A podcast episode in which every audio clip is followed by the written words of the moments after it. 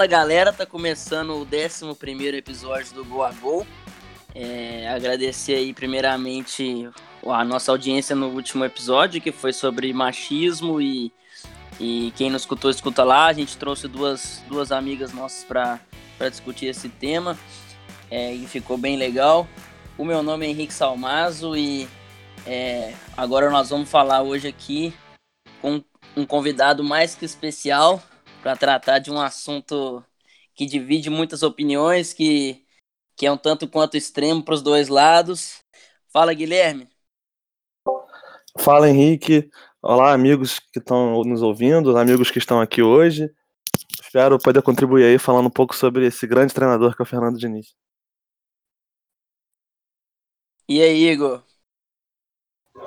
E aí, Henrique, e aí, Guilherme, Luiz, todo mundo que está ouvindo. Um prazer estar aí para falar desse homem que a gente tanto gosta. E aí, Henrique, nossa Juventus fazendo um desmanche histórico aí. Ah, o, o povo agora tirou. Vendeu o Kim e contratou o, o novo Kim, só que 10 anos mais velho, que é o Lukaku. Na verdade, ainda nem contratou, mas pelo visto tá tendo uma dembandada mesmo. Acho que o de bala sai também, vamos ver. É, e aí, Luiz? Você, vocês dois que torcem pro City aí, cuida bem de João Cancelo, tá? Que é um grande lateral. E aí, Henrique, e aí, Igor, e aí, Guilherme, e aí, nossos ouvintes. Uma boa tarde para vocês. Vou deixar a informação aqui que o Gabriel Jesus driblou o Van Dijk hoje e tá sendo pouco se falado. Pois é, então hoje vamos falar, como eu já disse, sobre um assunto que divide muita opinião, que é o que acontece com Fernando Diniz.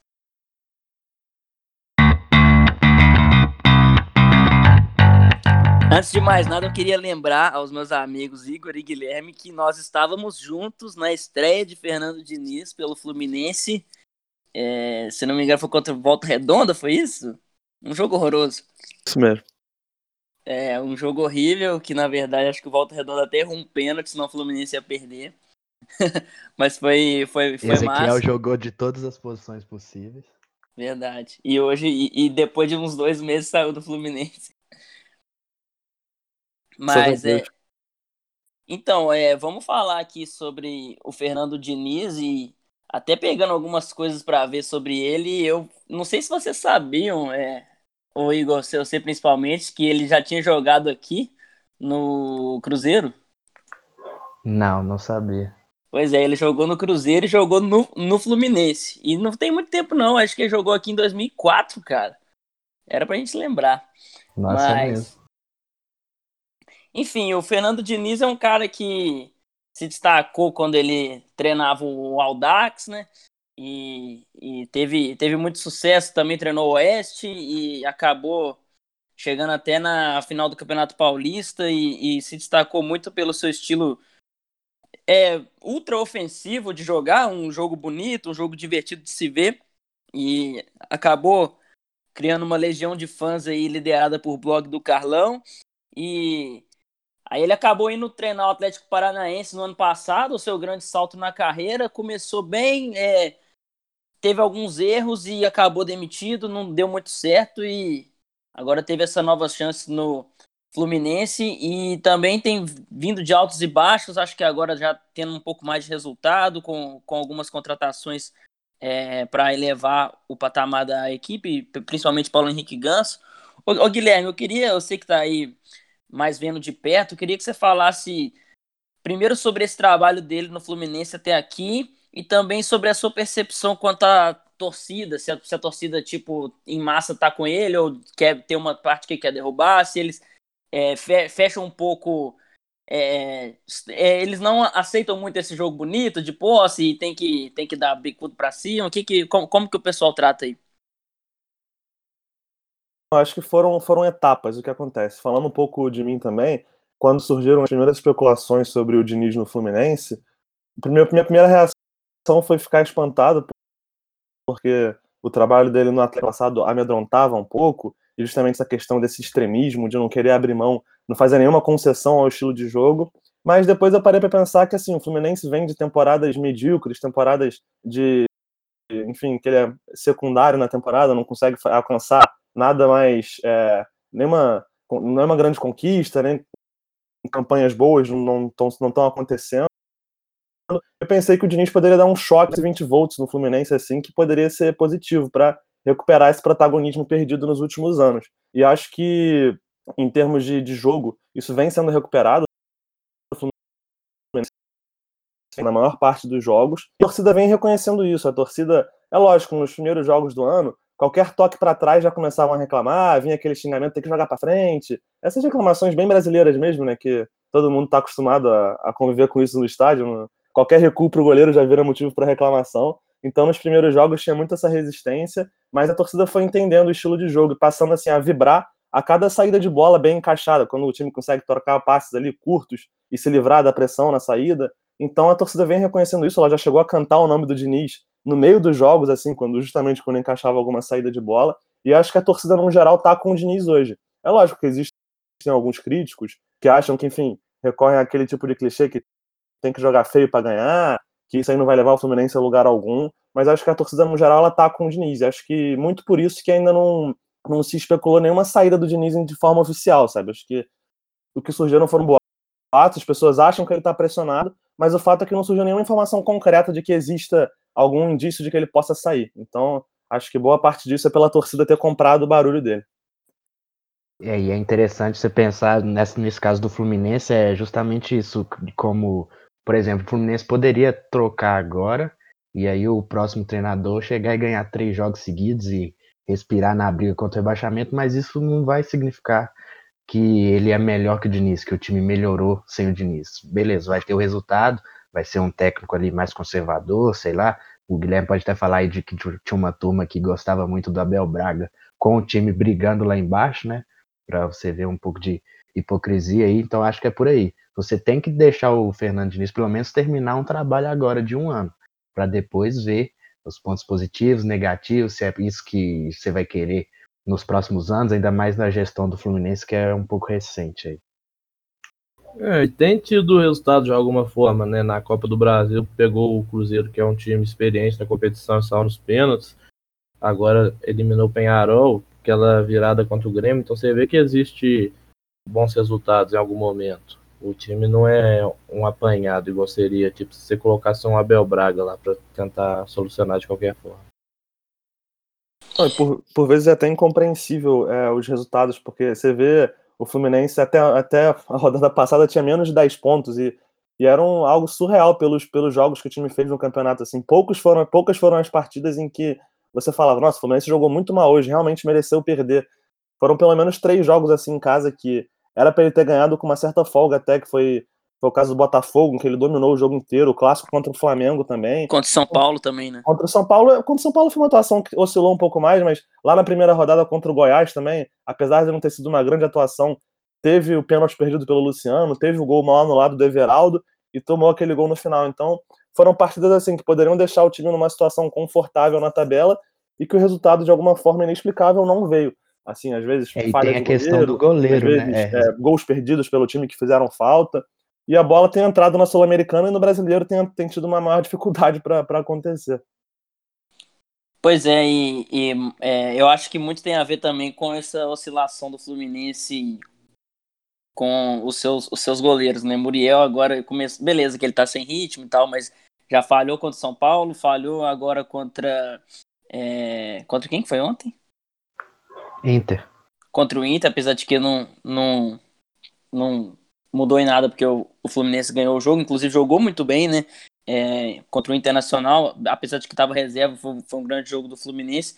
E eu queria que vocês falassem um pouco sobre por que, que a opinião mais popular entre jornalista, entre, entre torcedor e, e quem acompanha o futebol de maneira geral, por que, que a opinião em cima do Fernando Diniz é tão polarizada, ela é tão ela é tão extrema. Tipo, tem os, os odiadores do Fernando Diniz que, se ele perder até para o ímpar, vão despejar números e falar que ele é uma farsa, que não sei o que. E também tem o. Tem a turma que ama ele, principalmente tipo, liderada ali pelo Mauro César, que ele, ele critica muito é, to, todos os treinadores que não são tão ofensivos assim. Acho que ele se perde um pouco nisso.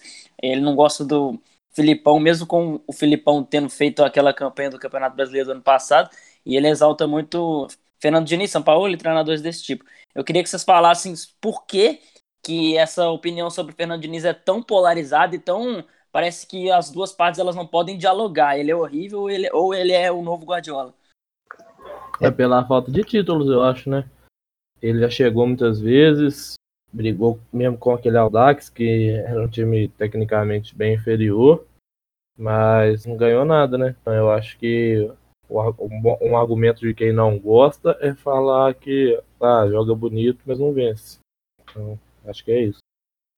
É, o, o que eu gosto de falar disso é que, pro bem e pro mal, tratam ele como se ele tivesse inventado o futebol, sabe? Tipo, não é, não é só a gente que gosta dele, que fica elogiando, não, mas o cara que tá lá criticando a todo momento, ele tá falando como se o Diniz tivesse inventado aquilo ali e fosse uma coisa errada que ele não pode fazer. Então, as pessoas têm muita dificuldade para lidar com o diferente aqui no Brasil. E aí vai por esse caminho, mais ou menos.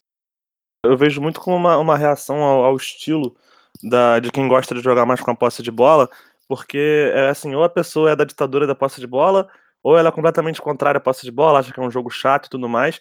E assim, como as pessoas se prendem a esses, como é que eu posso dizer, esses vícios, elas não se permitem analisar. Vamos lá, o time tá jogando bem ou o time tá jogando mal? Essa deveria ser a análise, não, ah, não, eu tenho que jogar com posse de bola? Não, tem que jogar com posse de bola.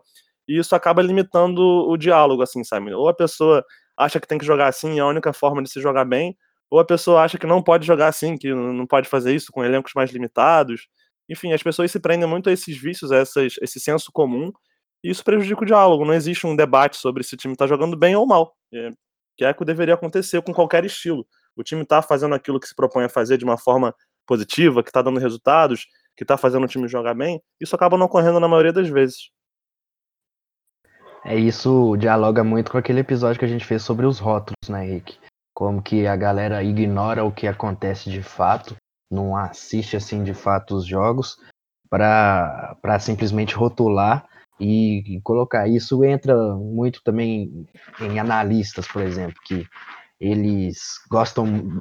Começou essa onda nos analistas alguns anos atrás, buscando justamente é, analisar o desempenho dos times, dos clubes, e distanciando um pouco do resultado.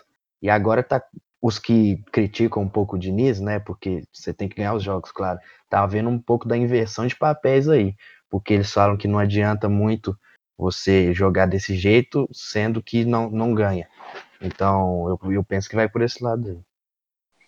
Eu acho que uma, uma coisa que eu gosto muito de falar sobre isso que o Guilherme estava falando de jogar bem, jogar bem, a galera confunde jogar bem com jogar bonito ou golear, seja lá o que for. Jogar bem é executar bem o que o seu treinador propõe. Se o seu treinador propõe ficar com a bunda lá atrás, se defender e fazer gol no contra-ataque e consegue, ele tá, tá jogando bem. Agora, cabe a você falar se isso te, te agrada ou não, se você quer que o seu time jogue assim ou não. Então a gente vê muito. E, e até o contrário também. Se o seu time quer jogar com a posse de bola lá em cima e tal, mas não consegue criar oportunidade, não, não cria chance de gol, toma, toma gol a todo quanto é tempo, então ele não tá jogando bem. Ele tá jogando, entre aspas, bonito, mas não tá conseguindo jogar bem. Então jogar bem é executar bem o que você se propõe. E não ter 90% de posse de bola ou não ter posse de bola, não sei. Mas... E quando, e quando você não tá jogando bem, você não tem que optar por trocar seu estilo de jogo. Você pode treinar para melhorar. Sim, sim. Que é a grande questão, acho, do, do, daqui no Brasil, dos times ofensivos que sempre dá merda, e aí eles desistem de jogar assim ao invés de melhorar. É, o Botafogo... Acho que é muito importante ressaltar que o Diniz já faz concessões ao estilo de jogo, porque acho que para quem não, tá, não acompanha os jogos, e como eu falei, se limita a opinar pelo senso comum, acha que ele ainda é aquele cara extremista que joga com um jogo posicional, que não abre mão disso, que quer ter a bola a todo momento, que o time não dá chutão em hipótese alguma. Isso de maneira alguma ocorre, pelo contrário, o, o Diniz não joga, em nenhum momento no Fluminense ele fez um, um jogo mais posicional, eram sempre é, mais, assim, tem a posse de bola, gosta de manter ali a posse, mas não é um jogo posicional, como por exemplo acontece com o Sampaoli, são estilos diferentes de, de atuar, de ter a bola, então, ele fez essa concessão, ele muda o esquema do time às vezes, ele joga mais no contra-ataque também, em algumas situações. Na Sul-Americana, inclusive, isso vem ocorrendo muito. É, o time às vezes abre o placar cedo no jogo e ele, ele dá um pouco mais a bola ao adversário, explora mais os contra-ataques. Então, não é aquele jogo extremista da posse de bola só ela importa, e também quando o time tem que dar chutão, ele dá o chutão, é quando a situação realmente aperta. E assim, você pode ver que o único gol que o time tomou em, em, por ter falhado numa saída de bola foi aquele que o Agenor entregou contra o Bahia. Então, as pessoas acham que, que isso aí vai, é perigoso, que o time se expõe por isso, e foi só aquele gol que ele tomou numa erro de saída de bola, e teve só um outro também que ele perdeu assim a posse ainda no campo de defesa e tomou o gol. Então, por mais que a defesa venha sofrendo muitos gols, ela não sofre gols pela, pela maneira do time atuar. Ela sofre por uma sequência de outras falhas que vem ocorrendo, como essa do goleiro que a gente já mencionou também. Isso Ainda... porque ele não conta com jogadores mais técnicos ali na defesa, os laterais também, até mesmo o goleiro para sair com essa para ter essa saída de bola. Poderia evoluir muito caso tenha jogadores melhores. Ainda tem isso, né? Muitos dos vícios são equivocados e por esse lado assim de que ah, ele joga de tal jeito assim, não vai mudar nunca. E é um, um, eu ia chegar nisso, o Diniz ele tá passando por transformações pelo decorrer dos trabalhos dele. Porque quando ele chegou no Atlético Paranaense, ele teve tempo para fazer uma pré-temporada, né? O, o, Atlético usa o time de aspirantes no, no estadual. Ele fez alguns amistosos, depois veio partidas importantes pela Sul-Americana e pela Copa do Brasil, eliminou o Newells e o São Paulo. E lá ele usava, é, igual a gente falou num, num, dos nossos primeiros episódios, que é uma formação bem de prancheta, assim. Romântico, né? É isso, é três zagueiros com Pavês ou Bruno Guimarães improvisados de zagueiros, é, 3-4-3 aí com muitas vezes o Rosseto de ala direita, é, Guilherme Nicão atrás dos atacantes, sendo que eles são jogadores de características do atacante, perdão, sendo que eles são jogadores de características bem diferentes. Então aí ele passou por muita dificuldade lá. É, teve também a situação do Carleto, que ele tinha o Renan Lodge já no banco, mas ele priorizava sempre o Carleto como ala ali. E aí ele foi se desgastando com a torcida, com, com os próprios jogadores, as coisas pararam de funcionar, aí no Brasileirão se desgastou tudo de vez. Mas aí ele chega no Fluminense e ele resgata aquele Fernando Diniz que gosta de um futebol mais de rua, mais brasileiro, assim, em que os atacantes têm mais liberdade para se movimentar. Você não vê no Fluminense o Johnny Gonzalez preso de um lado, jogando, não exatamente preso, mas jogando só de um lado. É, o time é, é um time que se associa com muitos jogadores no setor da bola para trocar passes curtos. Então, é um Diniz que está evoluindo. É, o técnico tem que ficar calejado e é, tirando essa campanha no brasileiro que está melhorando agora, eu vejo com muito bons olhos o que ele faz no Fluminense. No caso do Aldax, ele também recuava o Camacho para zagueiro, jogou com o Tietchan de lateral para buscar uma saída melhor, igual no caso do Atlético Paranaense ele romantizava muito essa saída e acaba que agora ele tá evoluindo, porque é uma coisa muito utópica de acabar se fazendo. O, e essas Roger, coisas. E essas o Roger coisas... também passa por isso um pouco. Você vê o Roger antigamente no Palmeiras, na Atlético, as ideias que ele tinha já mudaram completamente. Então acho que os, jogadores, os treinadores vão vendo que na rea... a realidade é bem diferente do que eles assistem nas aulas, do que eles planejam. Não dá para executar tão bem assim. É isso, na, na prática as coisas são diferentes, né? E a gente vê o São Paulo, por exemplo, que é um cara que está explodindo mais rápido aqui no Brasil. É, ele faz as coisas dele. Hoje o Jorge jogou praticamente. Hoje, domingo, é que o Santos venceu o Goiás. O Jorge jogou praticamente de terceiro zagueiro lá e tal. E, mas isso tá dando certo porque o time tá bem, o, com regularidade. O Fernandes não chegou a ter isso nos outros clubes. Era sempre muita cobrança muito muita gente em cima cobrando, não, não, ele não tinha paz para trabalhar. E aí, quando você tem toda essa cobrança, qualquer deslize é, é, muito grave.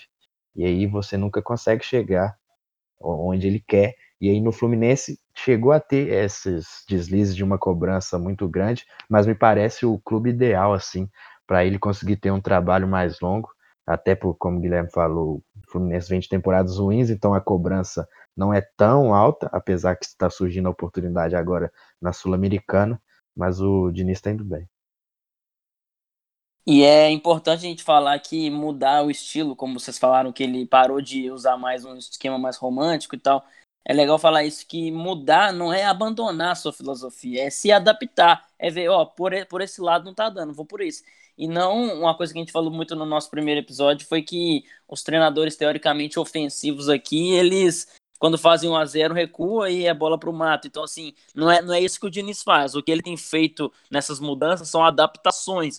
Ele tá vendo que, pô, não dá para fazer um sistema tão romântico assim, com volante jogando de zagueiro, improvisando muita gente, ainda mais com pouco material humano, pouco tempo para treinar, muita pressão. Então, ele vai se calejando, ficando mais experiente, mas sem abandonar do que ele acredita ser o futebol. Saindo, saindo um pouco do coletivo para o individual, é, eu acho que para você reparar, para você perceber como o trabalho do técnico é bom, é realmente enxergar peça por peça da equipe como, como um bom treinador faz a diferença, porque o Igor até comentou aí do Abel, e eu acabei não, não respondendo, mas é uma das coisas que, que, mais se cobrava do Abel era que assim ele se escorava muito em muletas de não, não tenho elenco, preciso de tal jogador, e ele não criava soluções para isso. Ele se prendia a essas muletas e não e ficava meio que acomodado nisso, sabe? O que parecia que o que ele fazia estava bom. E aí era aquela história do leite de pedra e tudo mais, e sendo que nunca foi isso, sabe? Acho que tinha esse senso comum de que o Abel tirava leite de pedra do Fluminense e em alguns momentos o elenco nem era tão ruim assim. Ele teve, por exemplo, um Scarpa em grande fase, Dourado fazendo gol de tudo quanto era jeito. Um time que era bem aceitável e que rendia muito pouco nas mãos dele. E a questão do Diniz é que ele não se escora nessas muletas. O Diniz busca sempre soluções para os problemas com o que ele tem nas mãos. É, acho que talvez a grande sacada tenha sido o Caio Henrique na lateral esquerda, que era um jogador que veio até para ser reserva do meio-campo e que está se mostrando um ótimo lateral esquerdo. Então, ontem ele fez uma ótima jogada no, no, primeiro gol do Fluminense. É um jogador com muito recurso e que está sendo bem utilizado na lateral porque não havia opções confiáveis naquele setor. Então, teve também a descoberta do Alan como um primeiro volante. Ele chegou nem para jogar ali, mas vem se mostrando um ótimo jogador também naquela, naquela função. Então, ele é um cara que ele se vira com o que tem. E se ele acha que um jogador vai render, ele pode ser jovem. Teve o caso do Miguel, de 16 anos, entrando naquele jogo contra o Cruzeiro e participando da jogada do gol. Então não importa a idade do jogador, não importa o rótulo que ele tenha, se o Diniz acredita que ele vai render, o Diniz escala o cara. E ele não, não se prende também a, ao nome do cara, se quem tá jogando melhor é o titular, quem tiver mal vai pro banco, entendeu? Ele não, não se prende a esses vícios, ele não tem essa questão de que a gente vê muito em técnicos mais experientes, né, que gostam de manter um cara às vezes pela experiência que ele tem ou pelo nome, e com o Diniz isso não acontece em hipótese alguma. E outra coisa é que muitas vezes isso a gente vê lá no, no futebol europeu também, é que é uma coisa que eu falo quase sempre também, que tipo, o, por exemplo, os, os, guardiolistas são muito mais adeptos da filosofia do Guardiola do que o próprio Guardiola. É, e aí quando você pensa em Fernando Diniz, você sempre pensa, ah, jogo posicional, jogo ofensivo, muita, muita função para os jogadores e pouca versatilidade, mas aí quando ele foi lá no, no Bola da Vez dar uma entrevista, ele fala aquela questão que vai justamente contra essa ideia que é, ah, tem que, tem que ter cautela na formação do jogador para a gente não perder o improviso, essas coisas que vão contra o que a academia, digamos, tem pregado nos últimos anos. Então você vê que você tem que conhecer mais para poder opinar de forma mais coerente. Essa entrevista dele, inclusive, é muito boa, né? Ele, ele fala algumas questões sociais que são importantes. Tem até um trecho muito legal que ele fala sobre é, futebol de base, isso que você estava falando, sobre formação de jogador. Ele fala que, o quanto que é complicado lidar com aqueles jogadores, sabendo que, aquele, que a maioria daqueles jogadores não serão profissionais.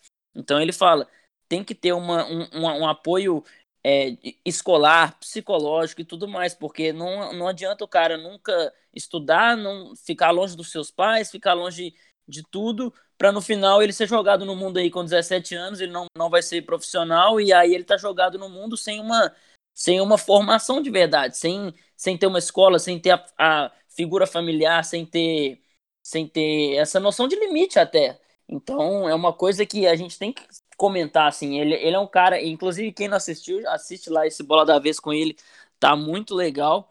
E Ô Guilherme, queria que você falasse um pouco, você estava falando sobre essa parte individual e adaptações, é, sobre o posicionamento do Ganso. É, se você acha que ele tem, tem rendido o que ele pode, tem é, aonde que ele tem jogado, você dá uma de detalhada aí pra gente.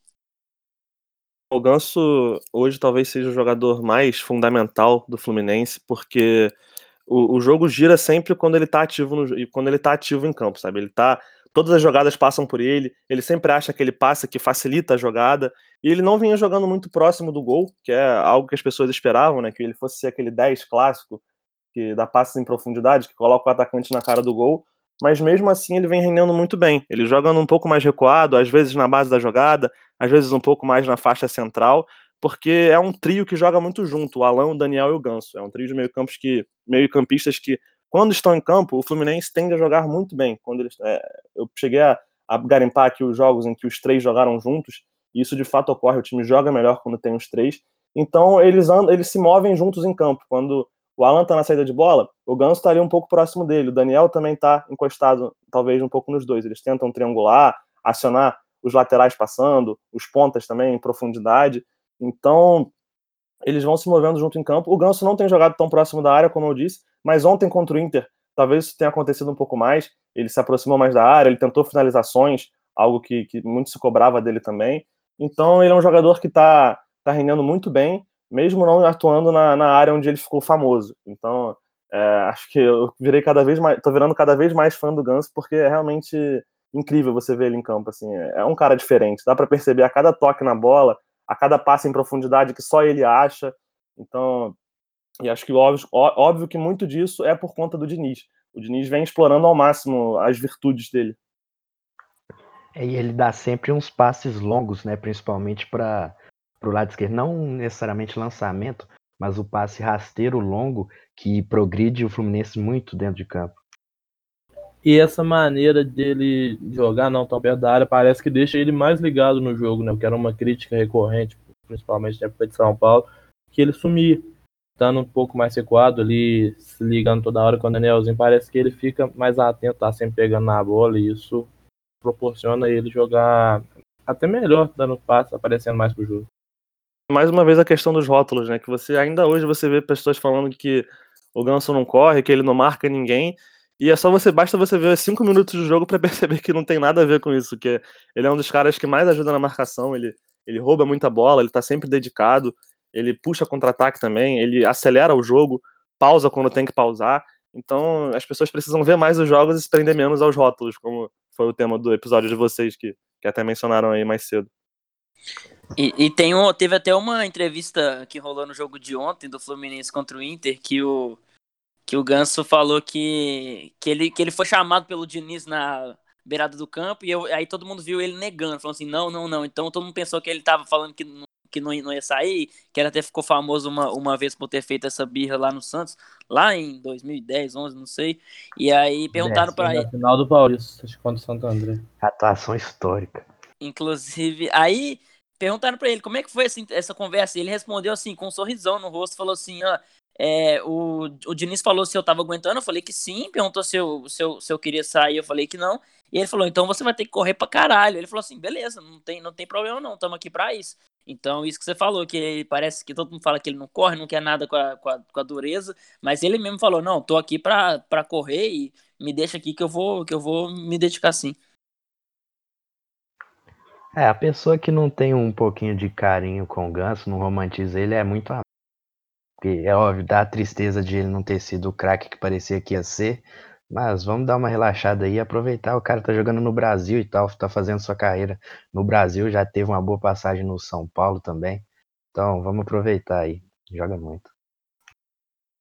Muito por isso também, por essa, esse posicionamento dele, que as boas atuações não vêm se refletindo em números. Você pega os números do Ganso, ele tem quatro gols do Fluminense, assistências acho que não chegaram nem a cinco, justamente por ele não estar jogando tão perto do gol. Ele dá mais, digamos, as pré-assistências do que as assistências em si. Ele, ele acelera as jogadas, como por exemplo no, no gol da Sul-Americana contra no jogo da semana passada contra o Penharol, ele descobre aquele passe para o Caio, um passe espetacular. E foi o passe dele que criou o gol. Ele deixou o Caio na cara do gol e depois o Marcos Paulo pegou o rebote. Então, isso não aparece nas estatísticas, mas quem observa mesmo o jogo percebe como, como o Ganso ainda faz a diferença atuando, como ele é, como ele se destaca em, entre os demais. E em times que jogam dessa forma, esse tipo de jogada é bem importante, né? Porque sempre vai ter ultrapassagem por fora para depois definir por dentro. Então esse passe pro cara que tá no extremo, ele tem que ser bem açucarado mesmo. E é até uma pena, né, essa pré-assistência não entrar como números, né, assim, porque isso é muito frequente, a gente vê até o City também faz muito isso, que alguém chega para empurrar a bola sem goleiro, mas o cara que deu o passe lá do meio de campo para alguém na, na linha de fundo rolar para trás, aí ele não entra como assistente, não entra como nada, mas foi foi a pré-assistência foi mais importante que o chute pro gol sem goleiro, que o passe para trás, que também foi teoricamente fácil. É até a gente fica meio puto com isso. Ô, ô, Guilherme, você acha que o jogo, aquele, aquela virada, aquele jogo, um dos jogos mais bizarros que eu já vi, que foi aquele, 4 a, aquele 5 a 4 contra o Grêmio, você acha que essa foi um pouco da virada de chave no Diniz? Porque, se não me engano, nessa época o time ainda estava é, cambaleando, perdendo alguns jogos, acho que estava perto da lanterna do campeonato. Depois disso, uma virada muito improvável, acho que foi um dos, um dos melhores jogos aí, até comparando com aquele 5 a 4 do Santos e Flamengo. Você acha que esse, esse jogo foi um pouco da virada de chave pro, pro Diniz no Fluminense? Sem dúvida, principalmente em termos de é, convicções. É, e a principal que eu destaco no jogo contra o Grêmio é o Danielzinho, porque o Danielzinho era um jogador que a torcida sempre pedia mais espaço, e às vezes ele jogava, não tinha tanta sequência, mas também não mostrava é, que, que, que, poderia se, se, se revelar como, como aquele jogar aquele craque que a torcida esperava vendo nas categorias de base. E nesse ano ele realmente fez um. Ele começou bem o Carioca, mas depois caiu de rendimento, se escondia muito dos jogos. E o Danielzinho entra contra o Grêmio depois de um bom tempo de inatividade, ou que tinha poucos minutos em campo. Ele entra contra o Grêmio ele muda o jogo, sabe? Ele vira um jogador muito mais participativo, um jogador que está sempre conectando as peças entre defesa, meio-campo e ataque. E depois desse jogo ele já vira titular absoluto, quase como um segundo volante, que era uma posição em que ele ainda não atuava antes quando não tinha o Ganso em campo, ele era esse jogador mais próximo do ataque. Agora, um pouco mais recuado, ele tem sido uma peça fundamental nessa engrenagem do meio-campo. Muito regular, é, sempre boas atuações. Então, acho que o Danielzinho foi essa principal virada de chave que teve no jogo contra o Grêmio. Mas também um pouco do Alan. Foi um jogo que o Alan, é, em um determinado momento, ele passou a jogar como um primeiro volante, que virou. Assim, também foi uma outra grande virada de chave do Diniz, quando o ele perdeu o Ayrton, perdeu o Bruno Silva por lesão, e isso fez com que ele desse esse estalo de que o time podia jogar sem esses caras, que o time podia ter um volante um pouco mais solto, digamos assim, na, na base da jogada, sem ter essa figura do cincão porrador, que, que é o caso do Ayrton. Por mais que o Ayrton tenha evoluído muito com a bola ao longo da carreira, então aquele jogo contra o Grêmio fez o Diniz é, ter algumas convicções que fazem toda a diferença. Os resultados eles apareceram, apareceram um pouco ainda, né? Porque teve essa vitória contra o Grêmio, depois o time ganhou só mais dois jogos no campeonato, contra o Cruzeiro e agora contra o Inter. E na Sul-Americana mesmo que, que o time vem conseguindo construir mais os resultados. Então, eu acho que ainda é um processo em desenvolvimento. Essa vitória contra o Inter foi muito importante, porque a gente tinha a impressão de que o Fluminense não ia ganhar nunca mais no brasileiro. Por mais que ele jogasse bem, que ele criasse chances, que a bola simplesmente não entrava e os nossos goleiros iam falhar em algum momento. Então é importante retomar essa confiança agora para para poder transformar em bons resultados as boas atuações da equipe. E agora o Fluminense pega o Corinthians né, na próxima fase da Sul-Americana. Então vamos ver se os bons desempenhos vão continuar contra um time mais experiente, diria. Porque esse do Penharol, apesar de ser um time com muita camisa, não tem jogadores tão, tão rodados. Nossa, com todo respeito a quem gosta, não tenho nada contra também a quem gosta de técnicos defensivos, mas se o Carilli ganhar do Diniz, vai ser insuportável, cara. Nossa senhora. Ô Igor, e esse cenário do, do que o Guilherme falou sobre o time jogar bem, jogar bem e, e parecer que a bola não vai entrar nunca, te lembra o que mesmo? Ele, Paulo Bento. Esperando esse momento. mas é, pior que. Mas acho que no caso, assim, se for para comparar, acho que o Diniz. É, acho que o, o, mais, o mais importante, assim, que difere um pouco da, da situação aqui foi que agora, é o que você falou, que o Diniz está com apoio da torcida, né?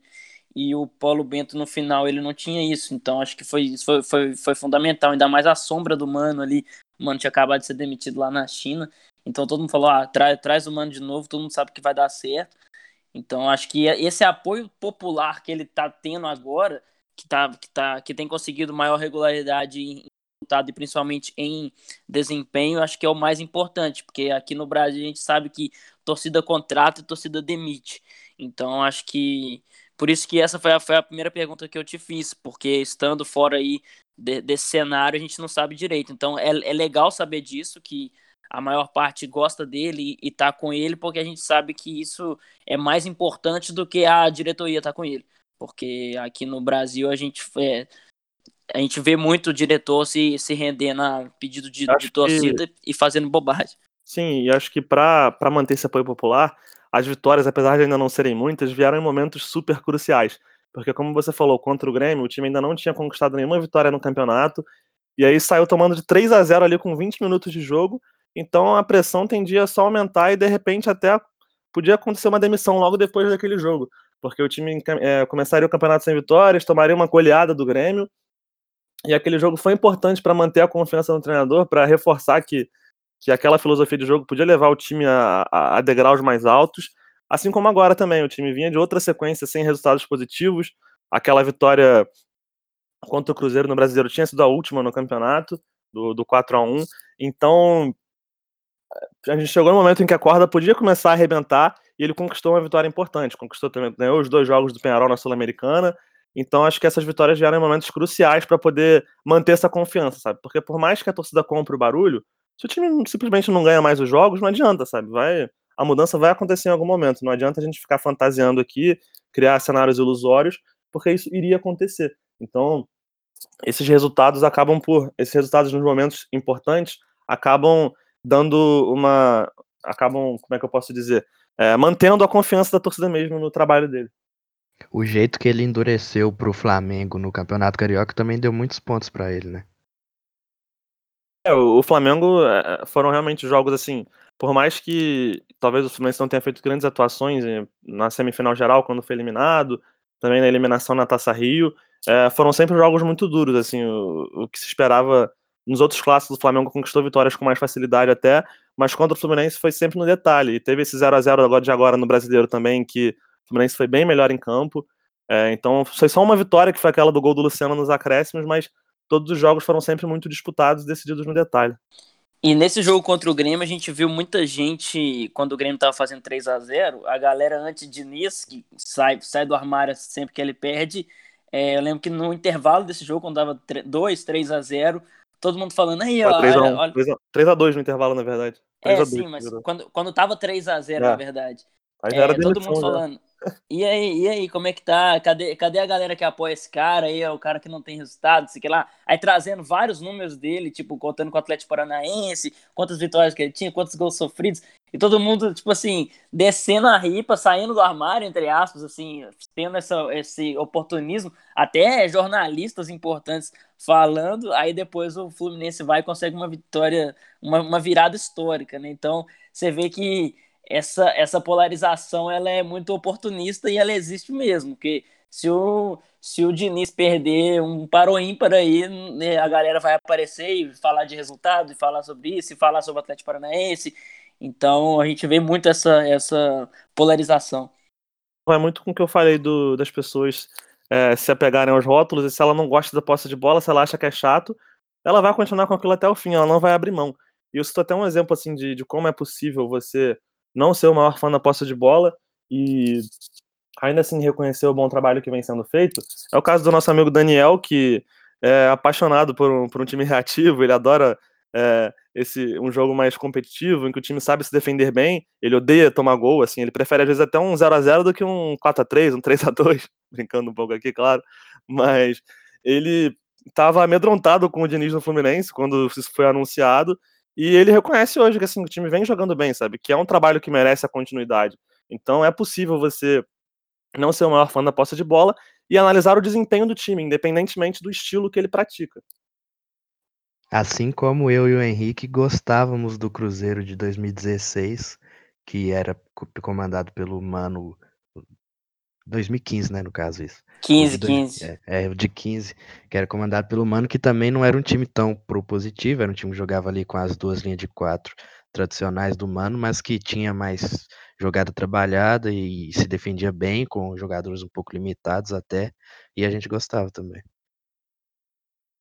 E com, Sim, com o vários... do bigode, a diferença era essa. em 2016 também tinha, mas aí ele não. Ele, acho que ele fez acho que dois gols no ano, contando com umas 50 partidas. Foi uma coisa absurda. E um contra o Palmeiras foi contra... fez dois, eu garanto. Foi. ele fez um no esporte, que foi o jogo que, que ele, ele fez um e errou 42. Bom, e como para já ir finalizando aqui também, é, o Guilherme, como o Guilherme disse, não dá para fantasiar muito também, né?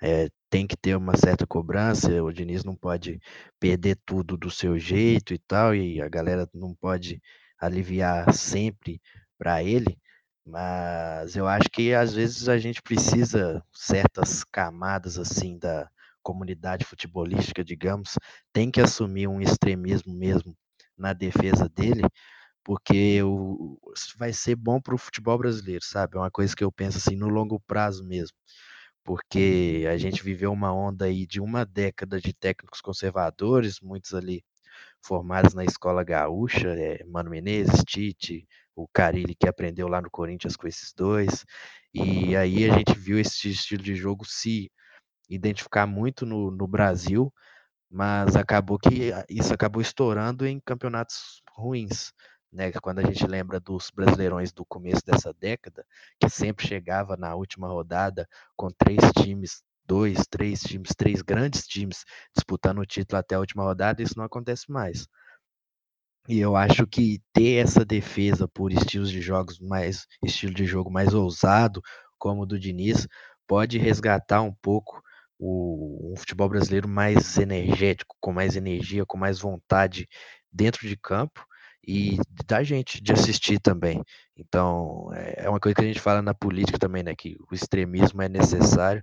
Então, a gente aqui está sempre combatendo certos tipos de extremismo, mas tem hora que vai bem, e nesse caso é uma defesa boa que pode dar resultado para o futebol brasileiro. Mas, claro, como a gente já falou também no nosso primeiro episódio, lá no primeiro, sem ignorar as outras formas de jogar, porque são 20 times, então tem espaço para todo mundo jogar do jeito que quiser. Legado desses treinadores mais arejados é justamente esse abandono dos rótulos, né? aquela questão que o Abel Braga já falou de time de índio, que não pode jogar só com um volante, e esses técnicos que se propõem a jogar um futebol mais ofensivo vêm transformando essa ideia. Você vê, por exemplo, o Barroca no Botafogo, que joga com o Cícero de primeiro volante, jogou até com ele na zaga contra o Atlético Mineiro. E na época de Fluminense tinha gente que reclamava dele jogando de volante, que falava que ele não sabia marcar. Entendeu? É tudo a questão de encaixe, de posicionamento e do treinador encontrar as soluções dentro das opções que ele, que ele possui. Então, esses treinadores, o Diniz, vem jogando com o Fluminense com o Alan de primeiro volante, e isso não necessariamente significa uma equipe super exposta, por mais que o time às vezes sofra alguns contragolpes que podem ser, possam ser evitados, mas que não tem a ver com o fato de ter um jogador mais técnico como um primeiro volante. Então acho que é muito, é muito legal que a gente venha é, superando esses rótulos, de que tem que ter um primeiro volante que seja mais marcador, é, enfim, todas essas questões aí que envolvem o tema. Então é, eu, é uma das coisas que mais me agrada desses novos treinadores, é esse legado de, de abandonar é, velhos, velhos sensos comuns que, que predominavam no futebol brasileiro. Uma coisa que esses treinadores não podem é acabar com o atacante de lado que se movimenta. Você não pode colocar ele pregado na linha lateral. Você tem que deixar o cara jogar, óbvio dependendo se você conseguir instaurar um jogo mais posicional que você precisa dos pontos abertos, beleza. Mas isso muitas vezes vai limitar os jogadores. Então, faz como o Diniz, deixa o Johnny Gonzalez flutuar pelo campo, é, se adapta pelo movimento dos jogadores é, e deixa eles jogando ao redor da bola e, nem ao, e não ao contrário. Para não deixar passar batido também, a questão do Diniz, que você falou aí dos pontas, e eu lembrei do Everaldo, que vinha sendo talvez o melhor jogador do Fluminense no ano, e o caso, eu cito o caso dele para lembrar que o Diniz já teve que fazer uma transformação quase completa no time ao longo da temporada. Ele começou o ano com Everaldo e Luciano como principais peças do ataque, já perdeu essas duas peças. Ele descobriu o Matheus Ferraz como um ótimo zagueiro. O Matheus Ferraz se machucou.